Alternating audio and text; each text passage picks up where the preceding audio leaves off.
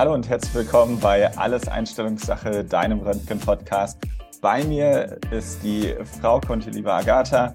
Und heute geht es um welches Thema? Röntgen Unterarm. Diese Folge wird unterstützt von Pearl Technology und Bees X-Ray Markers. Vielen lieben Dank für die zahlreichen Aufrufe vom Podcast. Es ist unglaublich schön zu sehen, was für ein Interesse da ist. Es ist einfach mega, mega toll. Danke für die ganzen Zuschriften. Mein Herz geht auf. Mehr kann ich dazu einfach nicht sagen. Wir starten mit der Einstellung vom Unterarm Volodosar und die Agatha erzählt uns jetzt ein bisschen über die Anatomie. Ja, ein bisschen Anatomie schadet nie und der Unterarm ist ja tatsächlich die häufigste Diese Folge wird unterstützt von Pearl also Technology also extra nochmal nachgefragt. Das war auch mein Verdacht, weil das Vielen ist das, was lieben ich Dank für eigentlich. eure Unterstützung. ich bleib bei Thomas. ja. Ich kann ja mal eine Statistik machen, die, wie viele Thoraxe wir im letzten Jahr geröntgt haben und wie viele Unterarme. Bitte. Das wird interessant. Ich mache das mal. Wir fangen jetzt einfach mal an nochmal mit der Anatomie vom Unterarm. Genau. Dorsovolar. Das heißt, der Arm liegt ausgestreckt, als würde man quasi hier, Mama, gib mir hier einen Keks rein. Eine Wulle, wo geben mir Keks in meine Hand. Und das, wenn das Kind das gut machen kann, dann fangen wir einfach an mit den Metakarpalen. Dann geht es über zu unserem Handgelenk, Ossa Carpi. Nicht mit Capri-Sonne verwechseln, bitte, aber eine kleine Eselsbrücke. Dann die wundervollen Handwurzelknochen. Ihr kennt doch bestimmt diesen Werkspruch, oder? Na, den kriegen wir doch in der Ausbildung eingetrichtert. Einige lieben ihn, einige hassen ihn. Ich weiß, ich liebe ihn. Ich bin ja ein Dichter und denke, ich kenne einen Kahn, der fuhr im Mondenschein im Dreieck um das Erbsenbein. Vieleck groß, Vieleck klein, der Kopf, der muss am Haken sein. Hervorragend. Applaus. Ja, Das hast du toll gemacht. der Weihnachtsmann hat mir auch immer einen kleinen Schoko-Weihnachtsmann geschenkt, war maximal irritiert, was das zu bedeuten hat, war aber so, das hast du dir aber schön ausgedacht. Nein, das ist die Handwurzelanatomie. Ja, wollen wir die wiederholen auf Latein? Was meint ihr? Ja, unser Scaphoid. Dann in der Mitte Lunatum, also wir fangen an von Daumenseite, ne? da ist ja unser Scaphoid. Dann das Oslunatum, dann Dreieck, Triquetrum, dann das Pisiforme, easy peasy. Dann gehen wir wieder zur Daumenseite, unser Trapezium, Trapeziodeum, dann Capitatum, der Kapitän, der ist in der Mitte. Und unser Hammer kommt zum Schluss, Hamatum. Yeah. Und schon ist die Handwurzelanatomie in unserem Kopf. Dann der dicke Radius, der distale Radius und daneben die Ulna. Und wenn wir die Ulna weiter verfolgen, dann kommen wir zum Olekranon. Und wenn wir den Radius bis nach unten verfolgen, dann haben wir das Radiusköpfchen kaputt radii. War für mich so, wieso ist doch nichts kaputt? Dass das ein anatomischer Begriff war fürs Köpfchen, habe ich auch im Laufe der Ausbildung erst verstanden. Und wenn man dann arbeitet, dann sieht man, dass das Radii oft kaputt ist. Genau, dann passt das auch. Mhm. Kann man doppelt sagen, kaputt, kaputt, radii. Als würde man stottern. Mhm. Genau. Column radii darf man nicht vergessen. Na, alles, was einen Kopf hat, hat auch einen Hals. Dann gehen wir über zu unserem Humerus. Kleine Eselsbrücke zum Merken, dass der Oberarm Humerus heißt, Head, Humerus.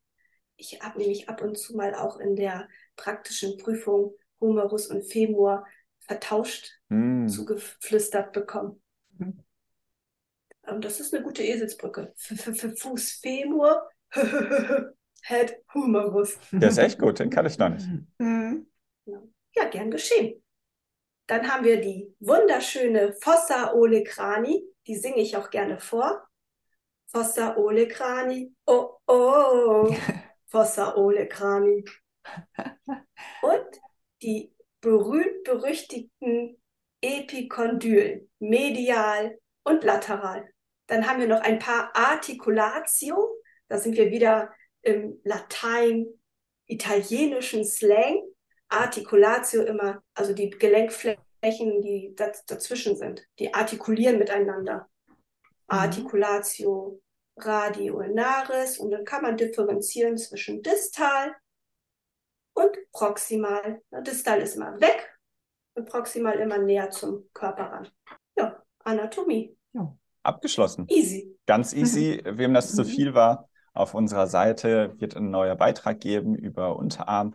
Und da gibt es auch wunderbare Bilder dazu, um das nochmal ja, sich anzugucken und vielleicht auch mal einen ärztlichen oder MTR-Kollegen abzuhorchen. Ich weiß mhm. nicht. Ich habe gehört, das passiert nie. Dass wir nach der Anatomie gefragt werden? Also ich stelle Schülern sehr gerne die Anatomiefrage, dass sie mir das erklären. Also ich bin ehrlich, auch ich äh, habe vieles vergessen in meiner beruflichen äh, Laufbahn.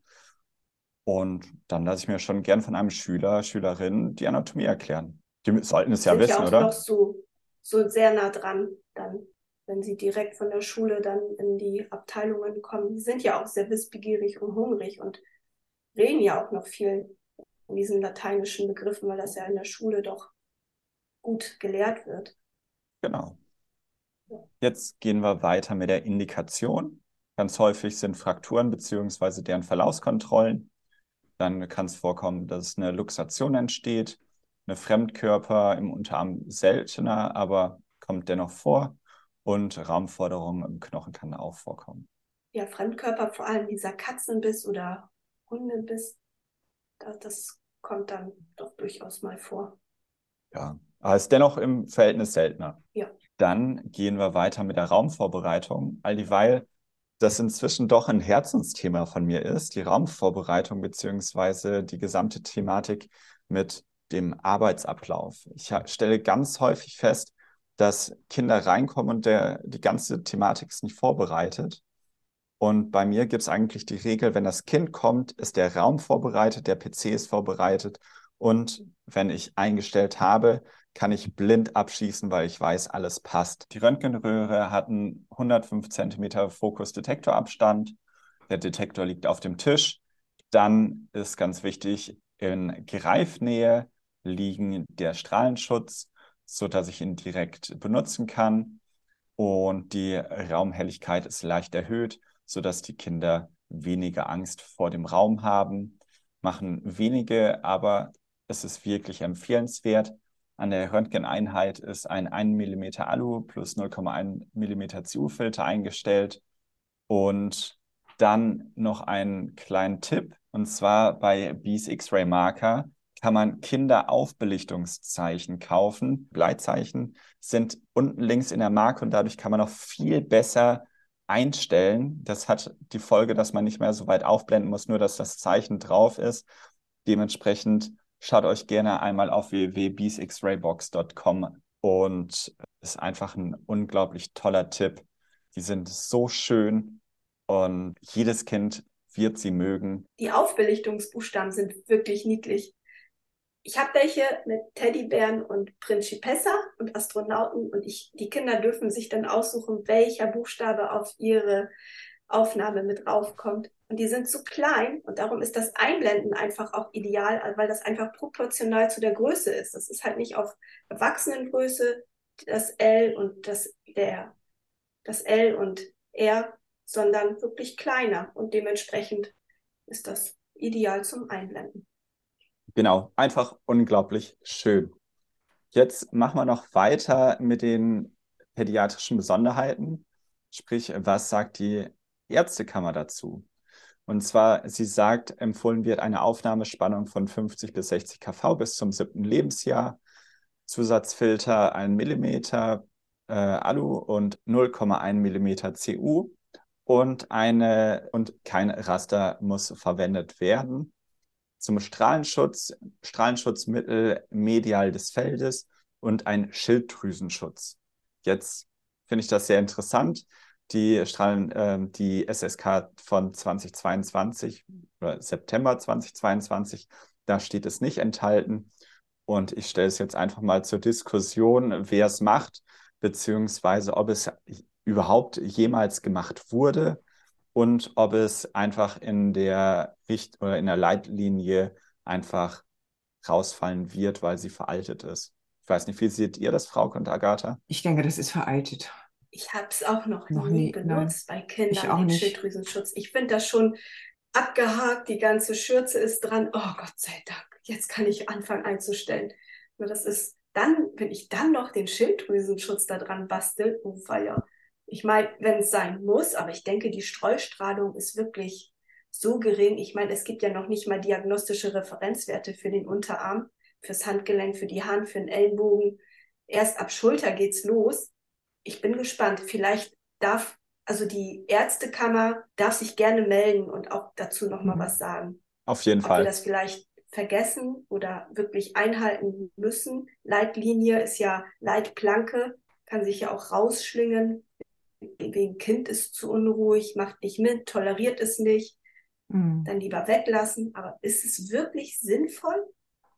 gute Ich bin Frage. gespannt. Ich kann mich aber an eine lustige Situation erinnern, wo eine Mutter ganz großen Wert darauf gelegt hat, also eine Ganzkörperschürze, den Schilddrüsenschutz und ich musste dem Kind einen Schilddrüsenschutz auch noch auf den Kopf legen. Also ich habe es dann einfach mitgemacht, weil ich gedacht habe, ich diskutiere jetzt nicht mit ihr, wenn sie das so möchte und das Kind das toleriert, dann machen wir das mal. Aber ja, es war schon ein bisschen lustig. Ja, da sind wir wieder auf Wunsch des Genau. Patienten. Ja. Was die Aufnahme nicht gefährdet oder schlechter macht, darf es auch gemacht Genau, werden. genau. Ich habe auch schon mal einen Schilddrüsenschutz auf einen Patientenkopf gelegt, Hm, als Cappy. genau. Sah cool aus. Hm. Okay, jetzt aber weiter zu den Dosiswerten. Und zwar ein Neugeborenes 3 bis 5 Kilo beim Detektor, wichtig, 50 kV 0,8 MAS. Ein Säugling 5 bis 10 Kilo 50 kV 1 MAS. Ein Kleinkind 52 kV und 1,6 MAS. Und Grundschulkinder 19 bis 32 Kilo 52 kV und 1,8 MAS. Wer sich das nicht merken konnte, www.alleseinstellungssache.de unter Unterarm VD findet ihr dann alle Werte und alle Informationen, die wir hier in dem Podcast besprechen als Shownote. Hm. Jetzt wollte Agatha noch was zu den Dosisreferenzwerten sagen. Es gibt keine diagnostischen Referenzwerte. Es gibt keine. Ja, es gibt keine, Und dann, weil die Dosis so gering ist, dass mit dieser Belichtung wirklich die Dosis so klein gehalten wird. und dann können wir auch nochmal auf die SSK 2022 verweisen, wo de, der beste Strahlenschutz ist Einblendung, dann beim Hand-Ellenbogen den Abstand einfach zum Körper bestmöglich vergrößern. Und das ist der beste Strahlenschutz. Und die Beine nicht Stimmt. unter dem Tisch positionieren, sondern wegdrehen. Perfekt, Dank für die Ergänzung. Sehr wichtig. Sieht man leider viel zu häufig in der Praxis. Finde ich nicht. Also ich bin ja leider noch nicht überall mit dabei. Ihr habt einfach sehr gute Schüler und sehr gute Praxisanleiter und Praxisanleiterinnen. Hoffentlich. Das ist aber auch etwas, wo ich immer extrem drauf achte, dass die Kinder wirklich sich gleich seitlich an den Tisch setzen und auch hinterher nochmal gucken, ob die Beine nicht doch wieder unter den Tisch, rutschen. Dann schiebe ich sie nochmal wieder zur Seite. Also ich achte da auch ganz explizit drauf. Frauke, könntest du uns einmal die Einstellung vom Unterarm erklären? Das Kind sitzt seitlich am Untersuchungstisch, was wir ja eben schon gesagt haben. Da achte ich ganz besonders drauf. Vorher bekommt es natürlich eine Bleischürze angelegt, die, nach Möglichkeit die Vollschürze, gesamten Oberkörper und Unterkörper. Und ich achte darauf, dass die Beine schön an der Seite sind und nicht unter dem Tisch sind. Kopf sollte natürlich auch möglichst zur Gegenseite gerichtet sein und nicht in Richtung des Strahlenfeldes schauen. Der Arm wird dann ausgestreckt auf den Detektor gelegt, die Hand in Supination, so dass wir die Ulna und Radius, beide Langröhrenknochen in, in überlagungsfreier Darstellung sehen. Wir müssen den Tisch anheben, auch damit wir einen 90 Grad zwischen Arm und Oberkörper erreichen und der Arm eben gut platziert werden kann auf der Platte. Bei der Einstellung sollten natürlich die beiden angrenzenden Gelenke mit dargestellt werden. Äh, Auf den Oberarm lege ich eine Bleidecke nochmal nach Möglichkeit. Bei frisch verunfallten Kindern ist das natürlich ein bisschen schwierig, aber nach Möglichkeit versuche ich immer die Seite abzudecken und die Hand, da kann man eine kleine, Bleidecke rauflegen oder eben von der Halteperson auch die Hand nochmal fixieren, dass sie eben wirklich plan auf dem Detektor liegt und wir eine gute Darstellung haben. Bei ganz kleinen Kindern mache ich das auch gerne so, dass die Kinder auf dem Schoß der Eltern Platz nehmen. Da achte ich auch darauf, dass die Eltern natürlich eine Bleischürze umhaben, eine Vollkörperschürze, die Kinder seitlich auf den Schoß nehmen und auch da die Beine eben neben dem Körper, so dass der zu untersuchende Arm auf den Tisch kommt und die Eltern können so das Kind auch ganz gut fixieren am Oberarm und auch an der Hand, damit die Lagerung optimal ist. Gibt es viel Geschrei während der Lagerung? Ja.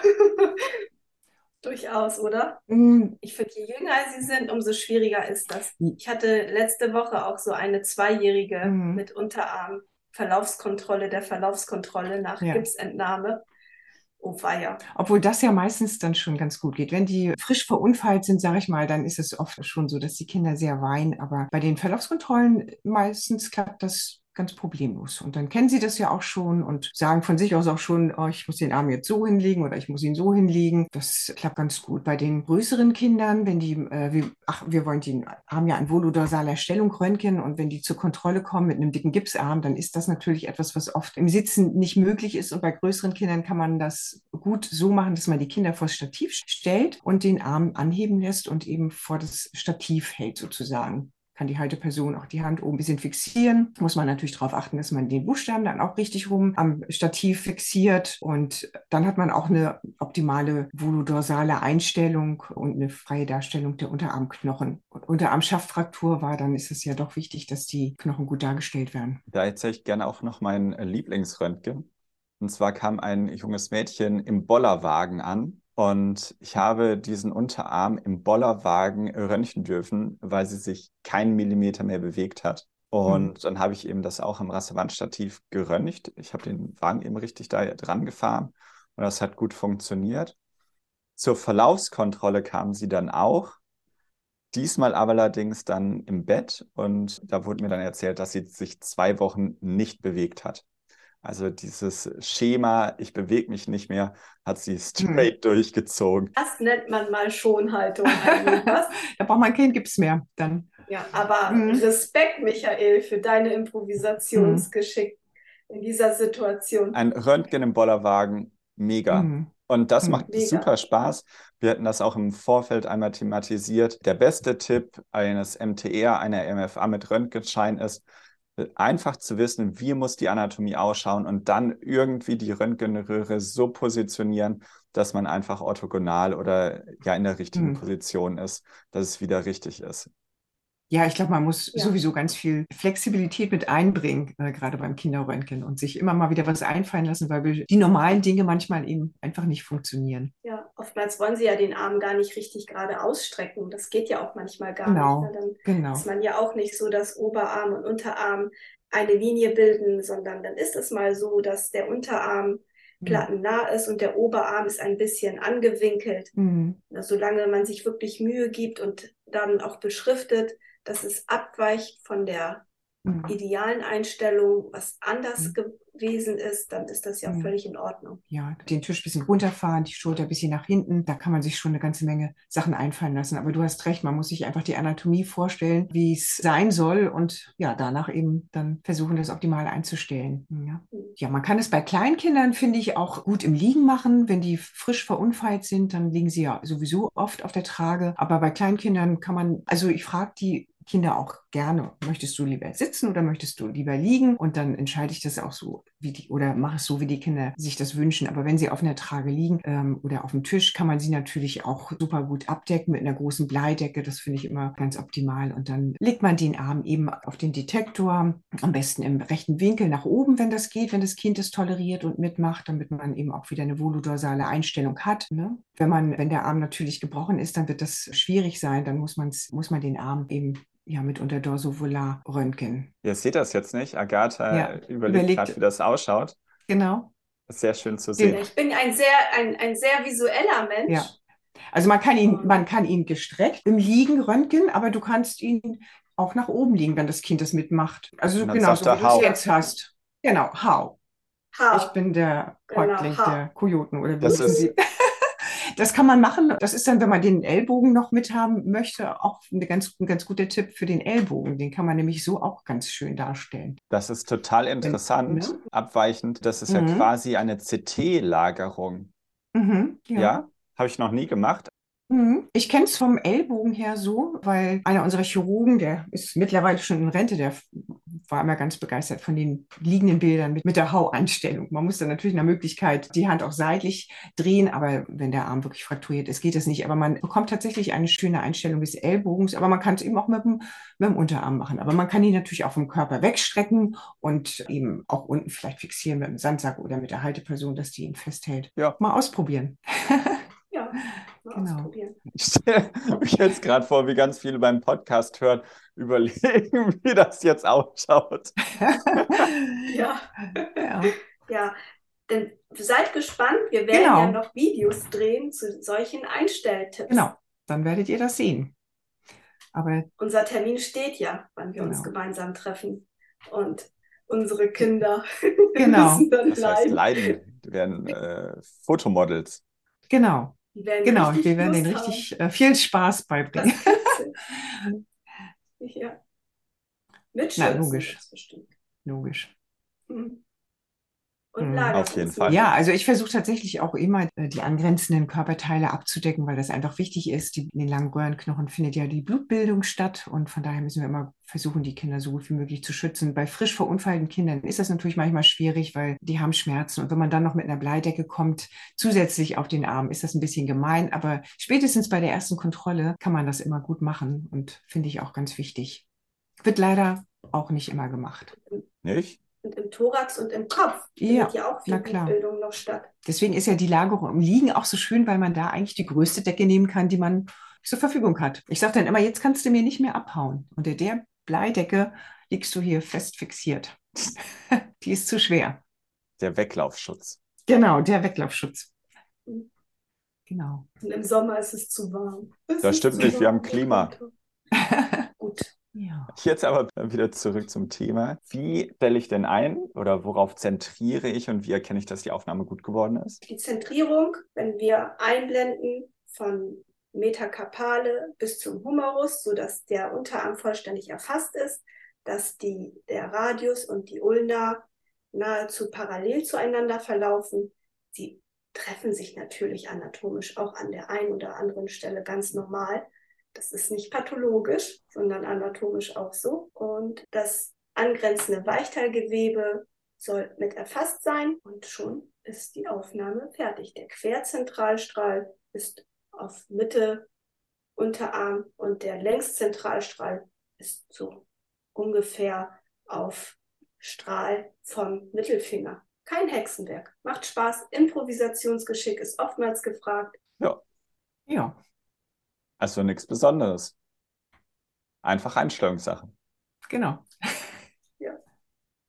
Dann wollen wir doch direkt weitermachen mit dem Unterarm seitlich. Tatsächlich die, nee, die leichtere Aufnahme. Ich, also mein persönliches Empfinden, AP ist deutlich schwieriger als seitlich.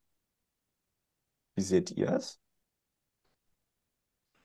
Ich gucke mal, wie sie drauf Mhm. sind, wie sie liegen. Ich fange dann auch oft mit dem Unterarm seitlich an, um mir das Desaster schon mal anzugucken. Weil oft sind sie ja schon in so einer Schonhaltung, dass sie den Arm so, so festhalten, als würde Genau. der seitlich liegen. Also die seitliche ist eigentlich auch immer meine erste Ebene. Also bei mir nicht. Witzig, finde ich interessant. Also manchmal schon, wenn der Tisch gerade schon so die Höhe hat für die seitliche Einstellung, dann fange ich auch mit der seitlichen Ebene an, aber ich mache tatsächlich meistens die erste Aufnahme, die AP-Aufnahme. Hm. Surprise. Die, Die Volodorsale. wie bitte? Die Genau. Volodorsale. Hat Genau. sich so eingebürgert. Ich verstehe das.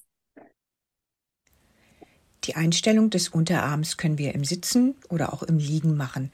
Wir fangen mal mit der Einstellung im Sitzen an.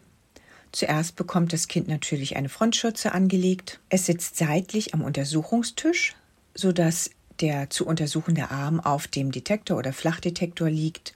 Der Kopf sollte zur Gegenseite gerichtet sein. Den Arm im Ellenbogengelenk auf einen 90 Grad Winkel bringen. Die Hand liegt in lateraler Position auf dem Detektor oder Flachdetektor. Den Tisch mit dem Flachdetektor heben wir so weit an, dass wir einen 90-Grad-Winkel zwischen Arm und Oberkörper erreichen. Beide angrenzenden Gelenke und auch die Weichteile sollten mit dargestellt werden. Wenn möglich, kann man den Oberarm noch mit einer kleinen Bleidecke zusätzlich schützen. Ich sage den Kindern gerne, der Daumen soll zum Himmel zeigen dann achten Sie auch auf die seitliche Lagerung spielerisch. Und man kann den Arm ein bisschen weiter überdrehen in der Lagerung, denn gerne fällt er auch wieder ein Stück zurück und so garantiert man eine exakt seitliche Einstellung. Bei frischen Frakturen wird eine solche Lagerung sicherlich schwierig, weil das einfach nicht geht. Dann kann man einfach den Untersuchungstisch ein bisschen runterfahren und so die Einstellung korrigieren und darauf achten, dass der Unterarm wirklich schön seitlich dargestellt wird. Bei größeren Frakturen oder wenn das Kind so schmerzempfindlich ist, dass es den Arm gar nicht bewegen möchte, kann man natürlich auch die Speicherfolie anstellen, den Arm etwas unterpolstern, damit er etwas höher kommt und von der Seite angestellt die Aufnahme machen. In manchen Fällen bietet sich auch die Aufnahme mit einem gestreckten Arm an. Gerade wenn es um Verlaufskontrollen geht oder auch um Fehlbildung, operierte Kinder, weil es den Kindern leichter fällt, den Arm in gestreckter Position wirklich in eine exakt seitliche Stellung zu bringen, zu lagern. Kleinere Kinder kann man natürlich auch gut auf den Schoß der Eltern setzen genauso seitlich wie die Eltern, Arm auf dem Untersuchungstisch. Dann haben die Eltern die Möglichkeit, den Arm am Oberarm und an der Hand in der richtigen Position zu fixieren. Die seitliche Lagerung lässt sich übrigens bei kleinen wie auch bei großen Kindern auch sehr gut mit zwei 45 Grad Keilen, die verbunden sind, fixieren. Die Hand einfach in die Mitte stecken und ja, schon bleibt sie in der gewünschten Position. Bei manchen unserer Kinder tatsächlich äh, geht das besser, wenn der Arm gestreckt ist. Du krieg, kannst es exakt, also kannst es besser seitlich einstellen. Es kommt natürlich auch mal ein bisschen auf die Fragestellung drauf an, was man darstellen will, was man sehen will, in welchem Bereich. Mhm. Ja. Interessant, unsere Gesichter sind super. Ja. Ich noch nie gehört. Aber ja, da sieht man einfach. Dazu wirklich wir haben die Erfahrung. Sehr viele verschiedene Super. Krankheitsbilder und vielleicht, also denkt man vielleicht einfach ein bisschen anders da. Und man möchte ja immer diese schöne seitliche Darstellung haben, die das Ulna und Radius schön übereinander dargestellt werden. Und da ist uns jedes Mittel lieb. Aber das kommt auf jeden genau, Fall in meine genau. Sammlung Röntgen wie bei Mutti. Also mhm. Tipps, die niemand Also bei, weiß. meine Kollegen machen es auch. Die machen es durchaus auch mal gestreckt. Mhm. Das ist. Dann bringe ich Hamburg. Probier's mal aus. Okay. Mhm. Mhm. Das, ist, das ist wirklich so, dass man so Radius und Ulna viel seitlicher, also dass die sich wirklich übereinander projizieren hin, weil wenn das, der Arm im 90-Grad-Winkel ist, das geht oft gar nicht. Die sind im distalen Bereich bisschen übereinander projiziert und dann zum proximalen Bereich driften die auseinander. Und dann ist das Radiusköpfchen so für sich frei und Ulna und Olekranon. Und wenn du das versuchst bei einem Kind mit einer äh, distalen Unterarmfraktur, wirst du immer ein Problem haben. Und du merkst eigentlich auch an der seitlichen Aufnahme sofort, ist da eine Fraktur oder ist da keine. Weil das die Kinder in der Regel, dann schimpfen sie oder fangen an zu jammern. Das tut, das tut weh, das, das wollen sie nicht. Ja. Und dann ist das schon mal ein guter Hinweis. Aber dann, wie gesagt, geht das auch mit gestrecktem Arm. Cool. Weißt du was, Frauke? Mir fällt gerade wie Schuppen von den Augen. Ich mache das unabsichtlich angestellt, wenn gar nichts geht, genau. als Plan C, dass ich quasi die, den Arm, wenn der auch nicht in Supination geröntgt werden kann, volodorsal, sondern ich mache das dann dorsovola in, und dann stelle ich den Detektor an und kipp einfach nur die Röhre parallel zum Detektor. Genau, das, das mache ich auch. Und wenn ich Kinder habe, wo man, also das wäre natürlich wahrscheinlich auch so ein Fall, wo eine, eine richtige Fraktur vorliegt und man nicht viele Möglichkeiten hat, das Kind zu bewegen. Für die seitliche Aufnahme mache ich das ganz gerne, dass ich dann äh, äh, den Arm des Kindes, also ich erkläre den Kindern auch immer oder sage ihnen immer genau, was ich mache. Und äh, dann nehme ich die, die, die Hand, äh, mit der einen Hand die Hand und mit der anderen Hand äh, umgreife ich äh, die, den Frakturbereich und lagert, die haben dann irgendwie so ein bisschen ein sicheres Gefühl, glaube ich. Also ich habe damit ganz gute Erfahrungen gemacht und lagere den Arm dann so seitlich und fahre nebenbei mit der Fußtaste den Tisch ein bisschen weiter runter, so dass äh, ich die richtige Höhe für die exakte seitliche Lagerung habe. Und das funktioniert wirklich sehr gut. Damit kann man wirklich richtig schöne seitlich eingestellte Aufnahmen auch bei ja schon leicht dissoziierten Frakturen machen. Also da muss man natürlich ein bisschen ein äh, Gefühl für haben. Und ich mache das ja schon ganz, ziemlich lange. Ich weiß auch, dass sich da dann wahrscheinlich nicht so jeder rantrauen würde. Aber wenn man es macht, kann man damit wirklich eine richtig schön exakte äh, seitliche Einstellung machen. Aber man kann es natürlich auch genauso, wie du gesagt hast, mit der äh, angestellten Kassette machen. Das ist natürlich auch immer ein guter Tipp. Ja, doch. Also wenn das jetzt richtig äh, doll äh, äh, luxiert ist oder so, dann äh, mache ich das natürlich auch nicht. Aber wenn der Arm halt wenn ich, ich habe ja auf der AP-Aufnahme schon gesehen, was vorliegt so ungefähr, dann kann ich das schon abschätzen, ob ich das mache oder ob ich es nicht mache. Aber das ist, das kann man, das sind halt ganz viele Jahre äh, Erfahrung, die da drin stecken. Und ich weiß ziemlich genau, bis wo ich gehen kann und wo ich dann aufhöre. Ne? Das ist natürlich, wenn man nur Kinder ab und zu mal röntgt, ist das natürlich äh, schwierig. Dann würde ich auch eher die Kassette anstellen. Ja, aber deswegen machen wir den Podcast, dass du den genau. Und wir oder dein Wissen eben weitervermittelst genau. an ganz viele Zuhörer und Zuhörerinnen. Und das können wir ja auch nochmal in unseren Videos oder in unseren Fotos auch nochmal zeigen. Man kann das manchmal so schlecht erklären. Ich glaube, wenn man das Großartig. auf einem Bild, also ich bin auch eher so ein visueller Typ, äh, kann man das, äh, glaube ich, besser darstellen. Mhm. Ja, Total. Ich äh, liebe Lagerungsmittel und wenn der Arm eingegipst ist, dann haben ganz viele ja so einen dicken Gipsknubbel am Ellenbogen und da bietet es sich eben an, ein 15 Grad Keil unter das Handgelenk eben nochmal zu schützen, dass man tatsächlich super schön plattenparallel ist mit dem Unterarm. Und jetzt kommt tatsächlich nochmal so ein kleiner Hinweis, weil es noch einen zweiten Tipp gibt. Es gibt wunderbare Lagerungsmittel von Pearl Technology. Wie ihr sie noch nicht kennt, gerne einmal unter pearltechnology.ch nachschauen. Da gibt es die Profoam Wedge Serie als 15 Grad und als 45 Grad Keilvariante. Und jetzt habe ich noch so ein Special für euch. Den machen, macht Agatha und Frauke nicht.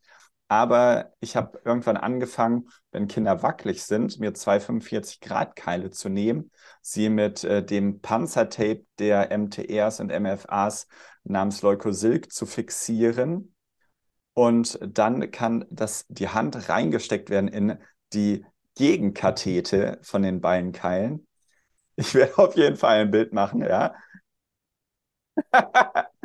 also, Stellt euch vor, man hat eine Pyramide Warte, und in oh diese weia. Pyramidenmitte Und kommt die die, Hand des Kindes rein und dann kann das Kind nicht mehr wackeln und der Ellbogen ist eben auch fixiert. So, das ist eben ein cooler Tipp, den ich jedem, der ab und an mal ein Kind Also da hat, ja, zur Hand geben möchte. Sehr cooles Teil. Und dann muss ich auch noch sagen, Leukosilk ist Retro.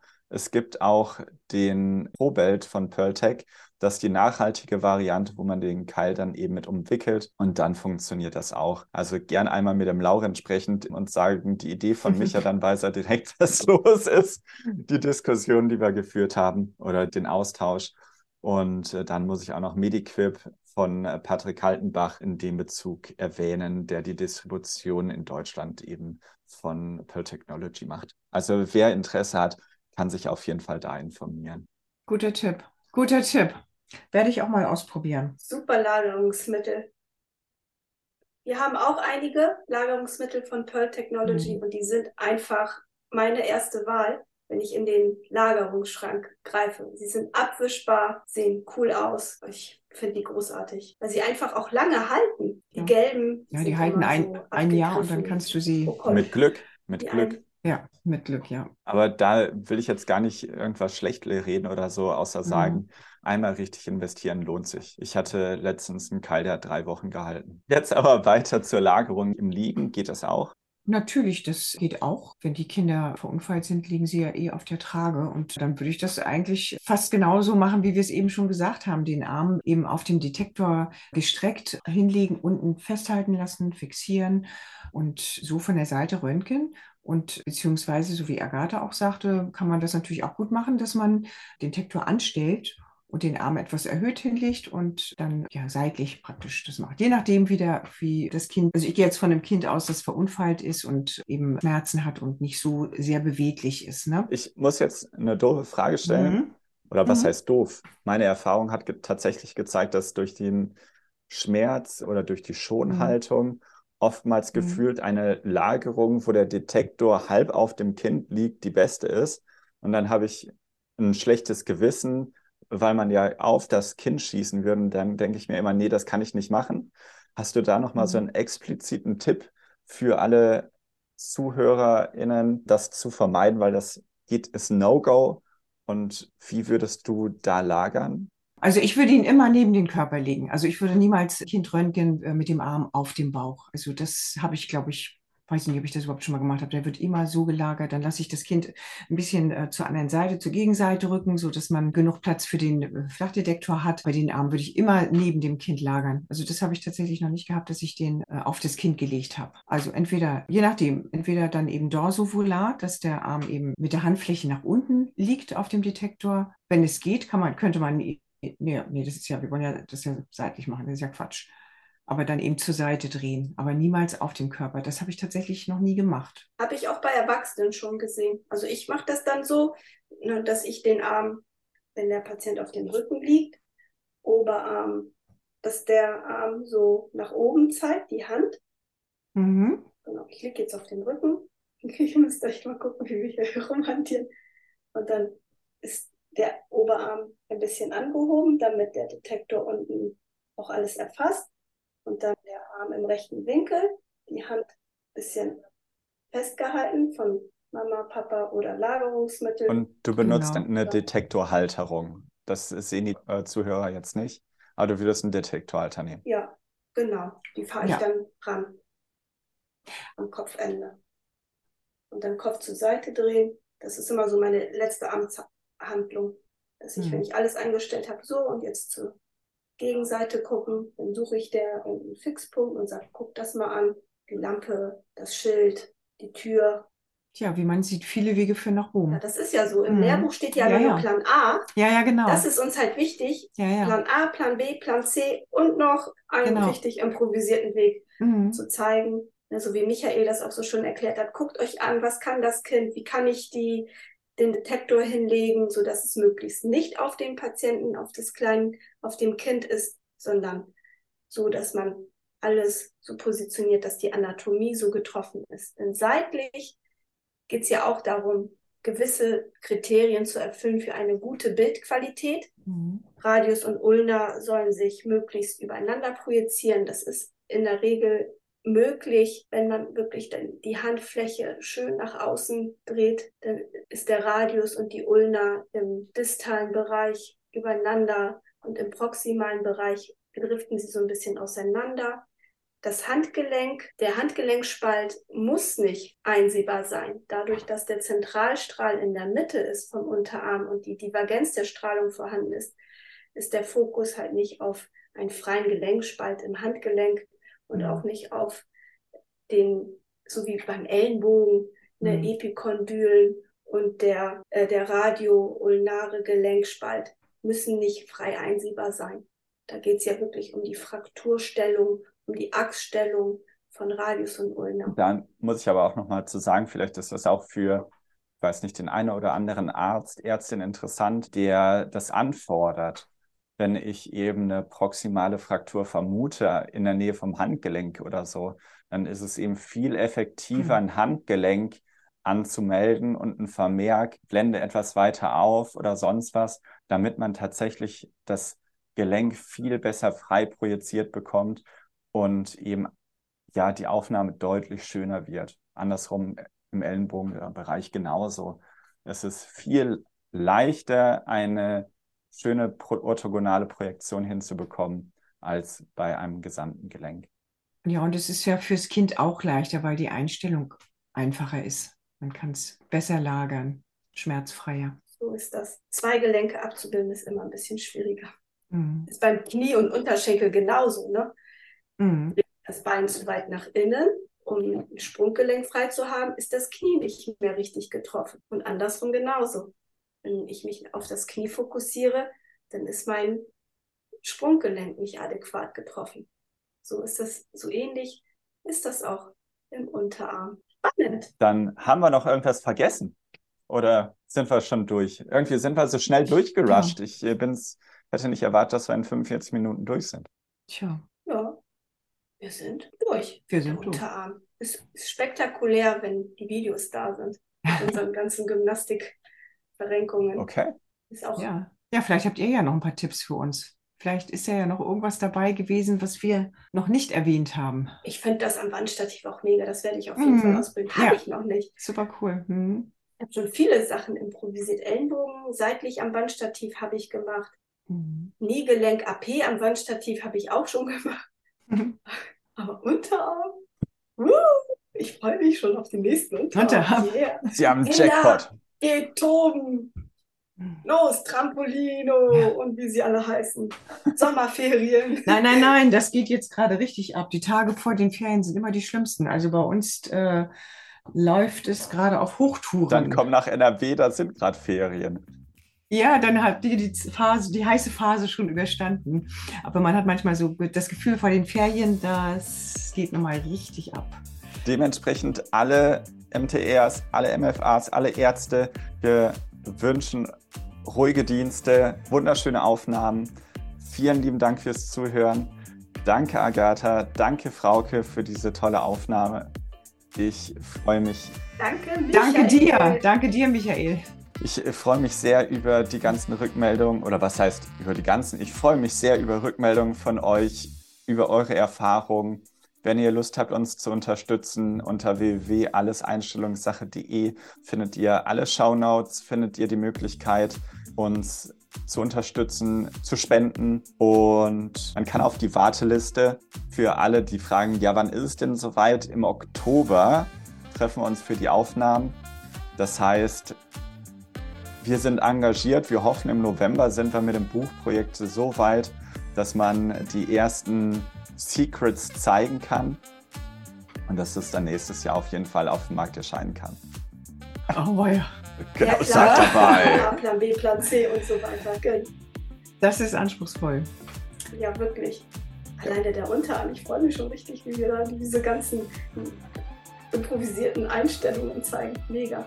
Und apropos Buchprojekt, ihr habt immer noch die Gelegenheit, ein Gewinnen, Buch genau. zu gewinnen ein signiertes. Michael, hast du das Buch schon in der Schublade stehen, das unterschriebene von Dorina Petersen, unserer MR Queen? Tatsächlich nicht, weil es noch bei Dorina ist und äh, direkt von ihr aus ja, zu äh, dem glücklichen Gewinner, Gewinnerin kommt. Signiert. Mhm. Ja, vielen Dank nochmal an Darine, Dorina.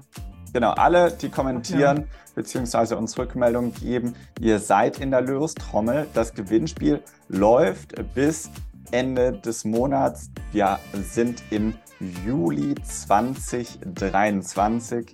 Das heißt, im August ist es vorbei und äh, je nachdem, welche Folge es ist, äh, da werden wir den glücklichen Gewinner in ähm, nennen. Ich liebe auch Dorinas Buch, muss ich ganz ehrlich sagen. Ich blätter da auch immer wieder rum und gucke so nach Lagerungstipps fürs MRT. Da werden ja auch viele Lagerungskeile verwendet, Der heilige Gral des MRTs vorhanden sind. Von daher, da, mhm. ja. Ein Unterarm im MRT wird ja gar nicht untersucht so richtig. Wird sich ja eher auf das Gelenk gestürzt finde ja auch MRT vom Oberarm. das waren jetzt schöne Abschlussworte.